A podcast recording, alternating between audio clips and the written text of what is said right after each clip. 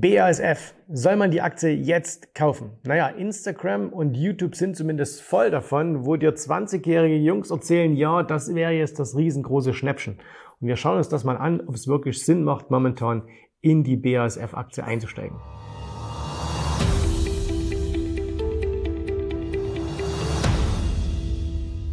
Hallo, mein Name ist Jens Rabe, ich bin Gründer der Jens Rabe Academy und wie ihr erkennen könnt, ich bin ein bisschen älter äh, als 20 und äh, deswegen immer, wenn ich solche Sachen höre wie jetzt ist die Aktie so stark gefallen, jetzt muss man sie kaufen, jetzt gibt es so eine riesengroße äh, Dividendenrendite, jetzt haben wir ein ganz, ganz niedriges KGV, ne? dann werde ich immer sehr, sehr stutzig, weil ich habe das alles schon ganz, ganz häufig gehört und meistens ist das am Ende nicht gut ausgegangen.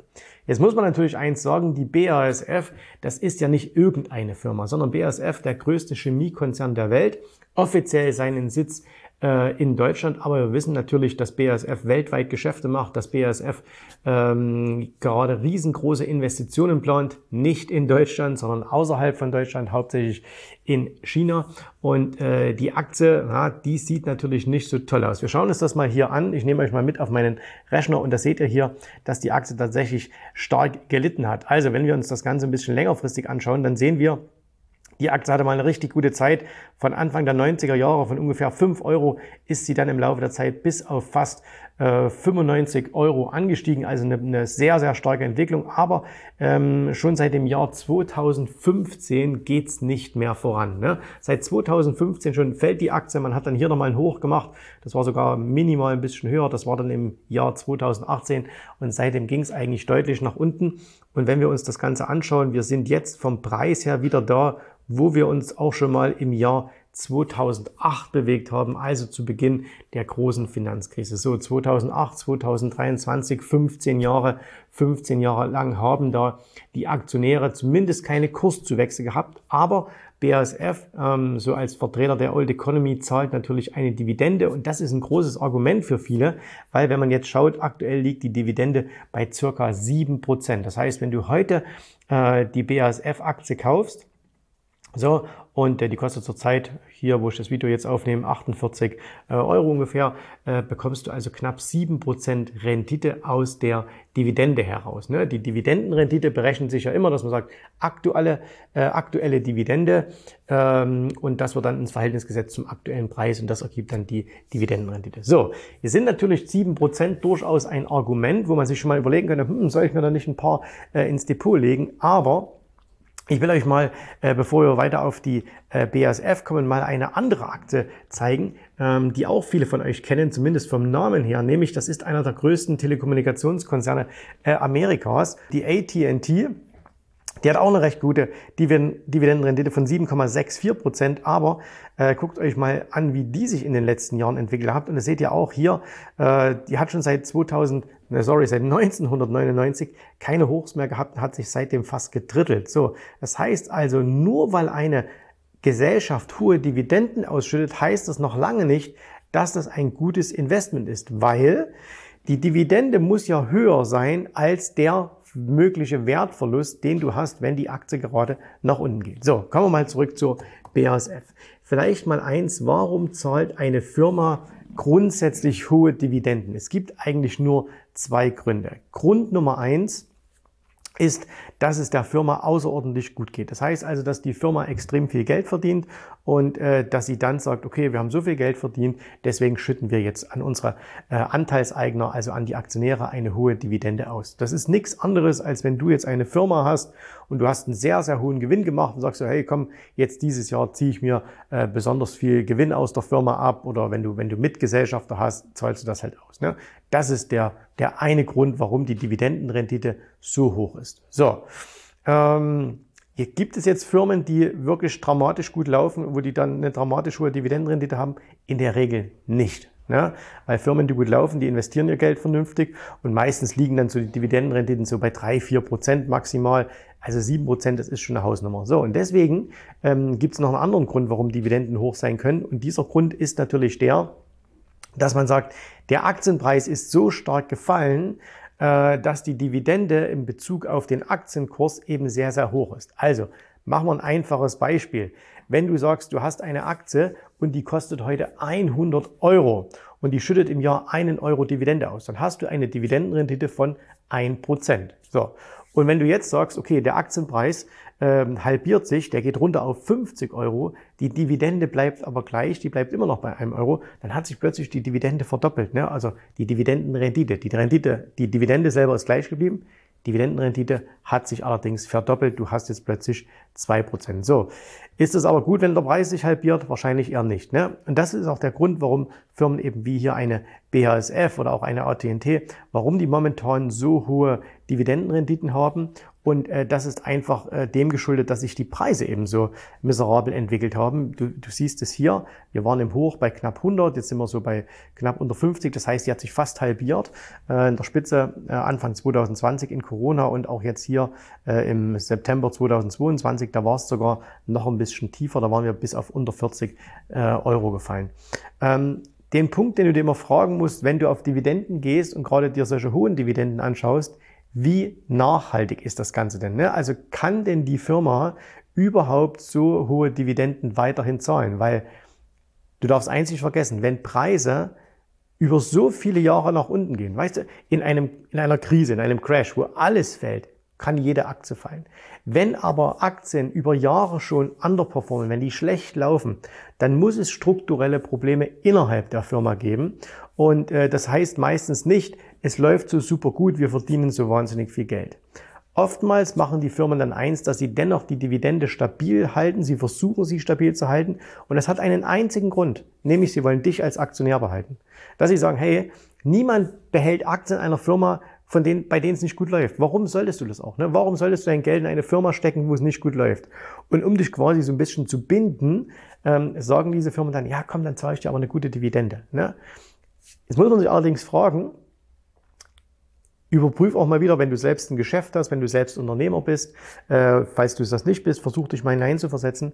Du hast eine Firma und es läuft nicht so richtig gut. Ne? Deine Gewinne sind nicht so hoch, die Umsätze sind nicht so, wie du dir das vorstellst. Es entwickelt sich alles nicht so, äh, wie es sein soll. Schüttest du dann wirklich permanent immer weiterhin Gewinn aus? Ist das eine wirklich gute Strategie, wenn man sagt, ich möchte langfristig Erfolg haben, dass man dann in den Zeiten, wo es nicht so gut läuft, viel Geld ausschüttet? Oder wäre es dann nicht besser zu sagen, ich behalte lieber ein bisschen Geld in der Firma, kürze vielleicht die Dividende? Aber warum macht man das nicht? Weil man die Aktionäre nicht verlieren will. Ne? Bedeutet das dann aber, du hast ein gutes Investment, bloß weil die die Dividende nicht kürzen? Glaube ich eher nicht. So, jetzt schauen wir uns das Ganze mal vom Zahlenwerk an. Okay? Und da habe ich mir einfach mal hier ähm, finanzen.net genommen, ne, weil da kann man sich das Ganze anschauen. Und ähm, da kannst du hier, gehst du einfach auf News und Analysen so, und dann kannst du hier in die Bilanz gehen und jetzt können wir uns mal gemeinsam äh, das Ganze anschauen. So, und da fangen wir mal an mit Ergebnis je Aktie unverwässert. Wir werden dann rübergehen in Ergebnis je Aktie verwässert. Stopp.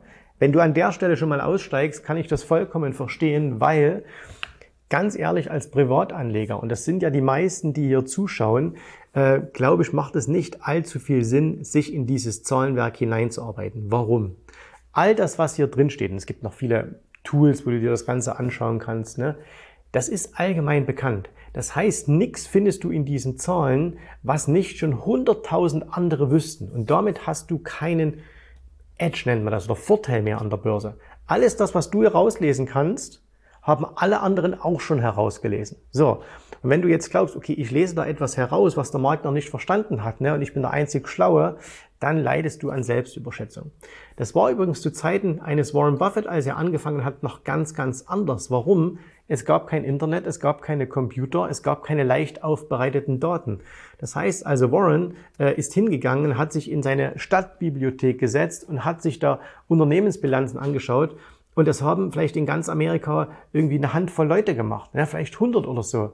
Heutzutage werden diese Zahlen, werden diese Zahlen von Millionen von Computern allein jeden Tag ausgewertet. Das heißt, dieser Informationsvorsprung, den du aus Zahlen gewinnst, der ist dahin. Wenn du das wirklich machen wolltest, ne, dann müsstest du dich tief, tief, tief in die Bilanzen hineingraben.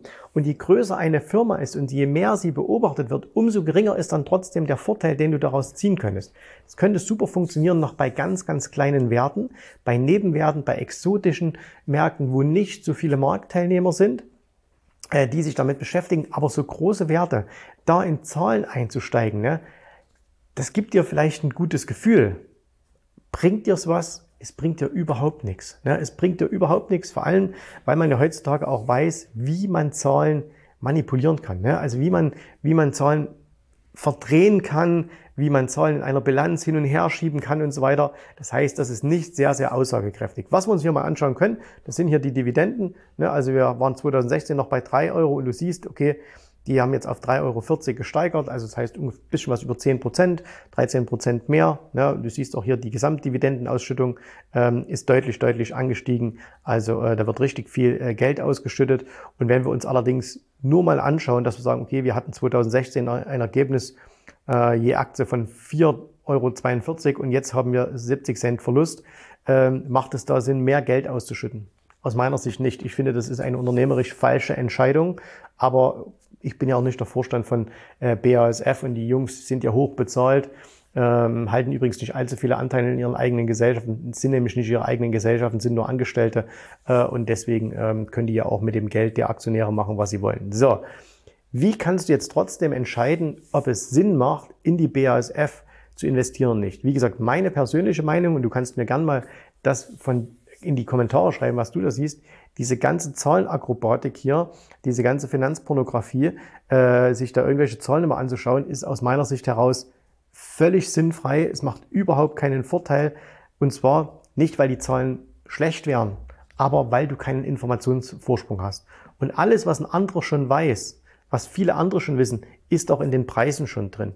Und es sind Preise aus der Vergangenheit. Das heißt also, du kannst nichts für die Zukunft daraus ableiten, du kannst nur sagen, hey, so war's, okay? So, wie kannst du es jetzt trotzdem machen?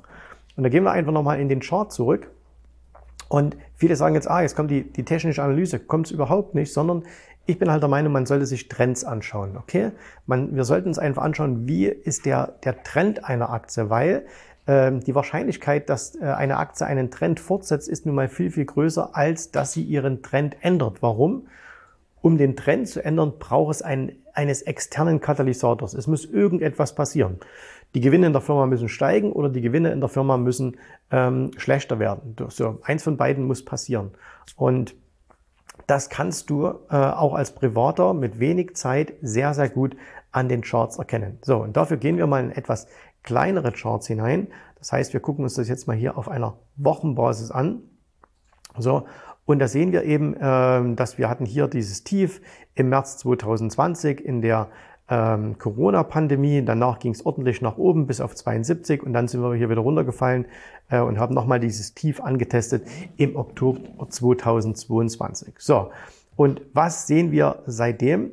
Äh, wir können uns eigentlich an eine ganz simple einfache Struktur halten, nämlich an das, was schon Charles Dow vor über 100 Jahren äh, mal definiert hat, nämlich wie ist ein Aufwärtstrend. Und ein Aufwärtstrend ist ganz simpel, nämlich ein Aufwärtstrend sieht so aus, äh, er hat steigende Hochs und steigende Tiefs. Ne? Das ist ein Aufwärtstrend und ähm, ist auch ganz normal. Die Aktie steigt an, dann konsolidiert sie, steigt an, konsolidiert und das ist hier so, so lehrbuchmäßig. Ne? Natürlich funktioniert es nicht immer so, aber ähm, grundsätzlich sollte das so sein. So, und jetzt gucken wir uns das mal hier im Wochenchart an und da sehen wir, bei der BASF, dass sie also hier ihren Tiefpunkt hatte. So, dann ist sie hoch, dann hat sie hier ein Tief gemacht, ist wieder hoch und jetzt hat sie schon dieses alte Tief erstmal wieder gebrochen, hat ein niedrigeres Hoch gemacht, hat ein niedrigeres äh, Tief wieder gemacht und jetzt geht sie gerade wieder nach oben. Das heißt, momentan ähm, im Wochenchart befindet sich diese Aktie eigentlich mehr oder weniger im Niemandsland. Ne?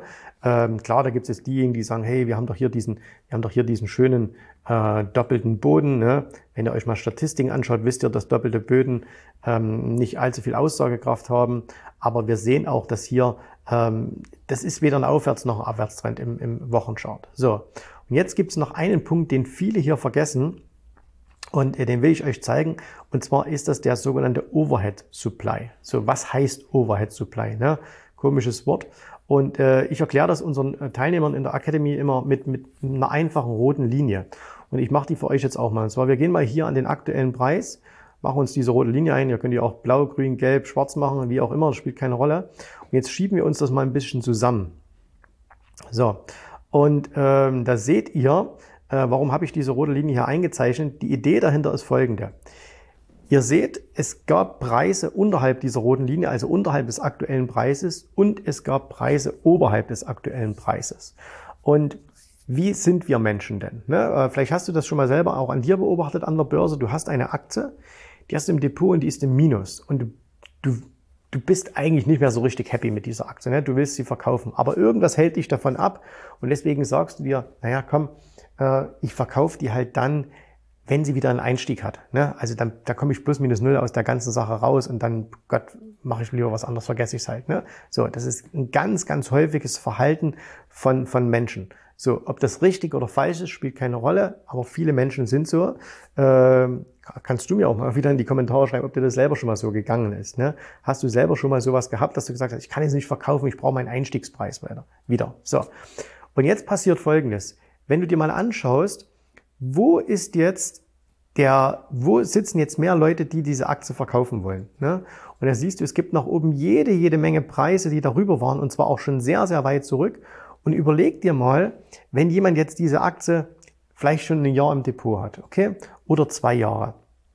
Und er hat immer noch kein Geld damit verdient. Klar, der hat ein bisschen Dividende bekommen. Aber überleg mal gerade du als Privatanleger, ne? Jetzt investierst du 1000 Euro in die BASF. So, jetzt kriegst du im Jahr 70 Euro Dividende und die musst du auch noch versteuern. Ne? So, da geht also auch noch ein bisschen, bisschen Geld weg bleibt ein Fuffi übrig. Ist das wirklich für dich ein Grund, dass du in der Aktie bleibst? Ne? Oder wenn du 10.000 hast, da ist das ein Grund für dich, dass du in der Aktie bleibst. So. Und genauso wie du vielleicht mit 1000 Euro denkst, denken auch Großanleger. Und das heißt, ähm, es gibt hier unglaublich viele individuelle Anleger, klein, groß, institutionell, privat, die sagen, hey, sobald die Aktie wieder ein bisschen höher kommt, bin ich froh, wieder rauszukommen. Ne? Und dann, deswegen hast du hier diesen sogenannten Overhead Supply, also das Angebot auf der Oberseite, wo immer wieder Leute verkaufen werden. Und deswegen haben es solche Aktien unglaublich schwer, äh, nach oben zu kommen, vor allen Dingen, wenn auch die, vor allen Dingen, wenn auch die, die Story nicht äh, so wahnsinnig stimmt, ne? Und ob das alles so gut ist, was die da in China machen und so weiter, ähm, who knows. So.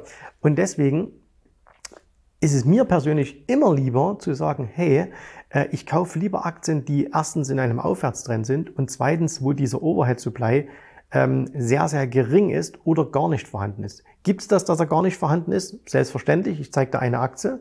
Das ist diese hier. Ne? Und zwar, das ist die Apple. So, und da kannst du dieses selbe Experiment jetzt wieder machen. Also das heißt, du zeichnest auf den aktuellen Preis diese Linie ein. So, wo gibt es die Menschen, die mit der Aktie im Minus sind? Die gibt es nicht. Ne? Die gibt es momentan nicht zu dem Zeitpunkt, wo ich das Ganze jetzt hier aufzeichne. So, äh, das heißt also, hier hat niemand Druck, hier sagt jemand, oh, ich muss jetzt zwingend verkaufen. So, das nimmt viel, viel Druck aus der Aktie. Ähm, und es gibt natürlich auch, wenn äh, Preise jetzt zum Beispiel lange oder gefallen sind, dann lange seitwärts gelaufen sind und dann wieder hochgehen, weil dieser Overhead Supply ist meist so für ein, zwei, drei Jahre interessant. Ne? Klar gibt's immer noch mal ein paar, die sagen, die haben das Ding jetzt zehn Jahre äh, und dann wollen sie verkaufen, aber meistens bleiben die Leute dann, das spielt dann nicht mehr so die Rolle. Und deswegen kannst du auch Aktien kaufen, die gefallen sind ähm, und dann eine lange Seitwärtsbewegung hatten, dann wieder hochgehen. Aber wenn wir eben nochmal hier zu der BASF zurückgehen, dann siehst du, dass eben dieser, dieser Overhead Supply momentan noch extrem drin ist, äh, dass es da noch ganz, ganz viele Menschen gibt, äh, Anleger, ne, wie gesagt, ob Insti oder, oder privat spielt keine Rolle, die in den letzten zwei, drei Jahren sehr, sehr enttäuscht wurden von dieser Achse und die dann tendenziell eher sagen, okay, ich würde verkaufen. Und deswegen ähm, geh immer an so eine, geh immer an so eine, ähm, an so eine Aktie heran und schau dir an, gibt es nicht bessere Alternativen. Und dann will ich dir noch einen letzten Tipp mitgeben. Ne? Also heute mal ein bisschen was aus der Kiste raus. Äh, und zwar was man sich auch immer überlegen sollte. Viele sagen, hey, der DAX jetzt gerade ne, neues Allzeithoch und eine BASF ist so ein bisschen zurückgeblieben. Ähm, und viele gehen immer auf Schnäppchenjagd und sagen, hey, ich muss doch das kaufen, was schlechter, was schlecht gelaufen ist. Ne? Aber die Frage ist, macht das wirklich Sinn? Und ich will dir dazu was zeigen. Und zwar, wir machen mal eins.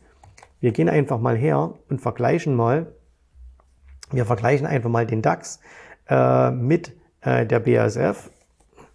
So, und äh, dann gucken wir uns mal an, wie hat sich denn das in den letzten Jahren entwickelt. Und äh, das ist ein sogenannter Ratio Chart. Und das heißt, das ist hier einfach der, der deutsche Aktienindex DAX, früher 30 Werte, jetzt 40, im Verhältnis zur BASF. Und wenn wir das ein bisschen uns näher anschauen, dann sehen wir, und wir brauchen uns bloß mal den ganz großen Trend anzuschauen. Und es gab Phasen, da ist die BASF deutlich, deutlich besser gelaufen als der DAX. Also hier von 2000 bis ins Jahr 2010 ähm, warst du, wenn du BSF gekauft hast, besser unterwegs, als wenn du den DAX gekauft hättest. Aber im Grunde genommen seit 2011, 12, 13 warst du mit einem puren klassischen Investment im DAX immer besser unterwegs als mit der BASF. Und jetzt musst du erstmal ein wirkliches Argument finden und überleg dir das auch, wo du sagst, warum, was ist heute passiert, was ist jetzt gerade passiert, dass die BASF jetzt plötzlich besser laufen sollte als der deutsche Aktienindex DAX. Was, warum? Ne? Also warum sollte das besser laufen? Und da musst du ein schlüssiges Argument finden und zu sagen, naja, weil die ist jetzt so billig, äh, weil die ist jetzt 50 Prozent gefallen oder die hat jetzt 7 Prozent Dividendenrendite. Das ist ein schwaches Argument. Ne? Das ist nichts, äh, wo du sagst, hm, also warum soll sie besser laufen als die anderen? So, und ich finde da momentan nichts und deswegen äh, ist die BASF für mich kein Kauf. Das heißt natürlich nicht, ne, dass man jetzt quasi einen Umkehrschluss machen soll, BASF ist ein Verkauf oder BASF ist jetzt eine Aktie, die, äh, die jetzt äh, von mir aus nicht steigt. Die kann schon steigen. So, aber du musst dir immer vorstellen, du hast nur begrenzte Ressourcen und deine hauptbegrenzte Ressource ist Geld. Ne, ihr kennt das alle, mehr Ideen, als man Geld hat. Und dann musst du dir sehr, sehr genau überlegen, wo packst du dein Geld rein? Und ich bin 100% davon überzeugt, dass es viel, viel einfacher ist, eine bessere Aktie als die BASF zu finden, als mit der BASF viel Geld zu verdienen. Ne? Also die BASF kann steigen, das kann sich gut entwickeln, aber es gibt mit Sicherheit da draußen viel, viel bessere Aktien als die BASF. Und äh, das, glaube ich, machen viele immer falsch, dass sie nicht sagen, hey, warum, also die fragen sich erst nicht, warum soll ich jetzt da investieren, finden dann wirklich gute Argumente. Und wenn sie das gefunden haben, fragen sie sich nicht, oder gibt es da draußen vielleicht noch etwas Besseres? So, und ich bin mir sicher, im Aktienmarkt gibt es viele, viele Sachen, die viel besser sind als die BASF und es vor allen Dingen, es ist total leicht, diese besseren Sachen zu finden. Das Einzige, was du dazu brauchst, sind richtige Methoden zum Scannen, das Einzige, was du brauchst, sind richtige Methoden, um den Markt insgesamt einschätzen zu können. Ist es besser in Europa zu bleiben? Ist es besser nach Amerika zu gehen? Ist vielleicht Asien oder Lateinamerika momentan ein besserer Platz, um sein Geld hinzupacken? Ne, Gibt es äh, viele Möglichkeiten. Das kann man anhand von, von, von Marktscans erkennen. Das kann man anhand von Routinen erkennen. Und dann ähm, ist so eine, so eine Sache wie hier die BASF vielleicht mal ein Blick wert, aber auch nicht mehr aus meiner Sicht. So, das war's für heute. Wenn du der Meinung bist, du möchtest professioneller an der Börse werden, du möchtest nicht mehr auf Tipps hören, du möchtest nicht mehr irgendwelchen Zeitschriften folgen oder äh, YouTube-Kanälen, die dir sagen, du musst jetzt das kaufen und du musst jetzt jenes kaufen, sondern wenn du sagst, ich will meinen eigenen Kopf anstrengen, äh, ich will selber wissen, wie es geht, damit ich nicht von jemand abhängig bist, ja, dann nutzt einfach mal die Gelegenheit, ähm, lass uns miteinander sprechen in einem ähm, Strategiegespräch und dann gucken wir mal, hey, so könnte das aussehen, so könnte das funktionieren, passt du zu uns, passen wir zu dir und dann entscheiden wir gemeinsam. In diesem Sinne, danke fürs Zuschauen, wir sehen uns wieder beim nächsten Video. Ich hoffe, dir hat gefallen, was du hier gehört hast, aber das war nur die Vorspeise. Das eigentliche Menü, das kommt noch. Und wenn du darauf Lust hast, dann besuche jetzt ganz einfach jensrabe.de-termin und vereinbare dort noch heute einen Termin. Und in diesem absolut kostenfreien Strategiegespräch wird für dich eine individuelle Strategie entwickelt. Das heißt, wir schauen uns mal an, wo stehst du jetzt, was sind deine Ziele, wo willst du hin und wir schauen auch, ob wir gemeinsam dieses Ziel erreichen können. Und äh, du musst immer an Folgendes denken. Wenn du etwas im Leben erreichen willst, sei es es an der Börse, sei es beim Unternehmertum, dann brauchst du immer jemanden, der dir hilft, der schon auf einer Stufe ist, wo du noch hin möchtest. Und so wie jeder Sportler einen Trainer hat, so wie jeder erfolgreiche Selbstständige einen Mentor hat, so brauchst auch du an der Börse einen Mentor, der dir hilft, deine Ziele zu erreichen. In den letzten Jahren habe ich Tausenden von Menschen gezeigt, wie sie ein regelmäßiges Einkommen an der Börse erzielen, wie sie ihr Vermögen sichern können und auch du kannst das erreichen. Davon bin ich felsenfest überzeugt. Also, Geh jetzt einfach auf jensrabe.de-termin und vereinbare noch heute deinen persönlichen Termin. Ich freue mich auf dich. Wir hören uns. Bis dahin. Tschüss, Servus, mach's gut. Bye, bye.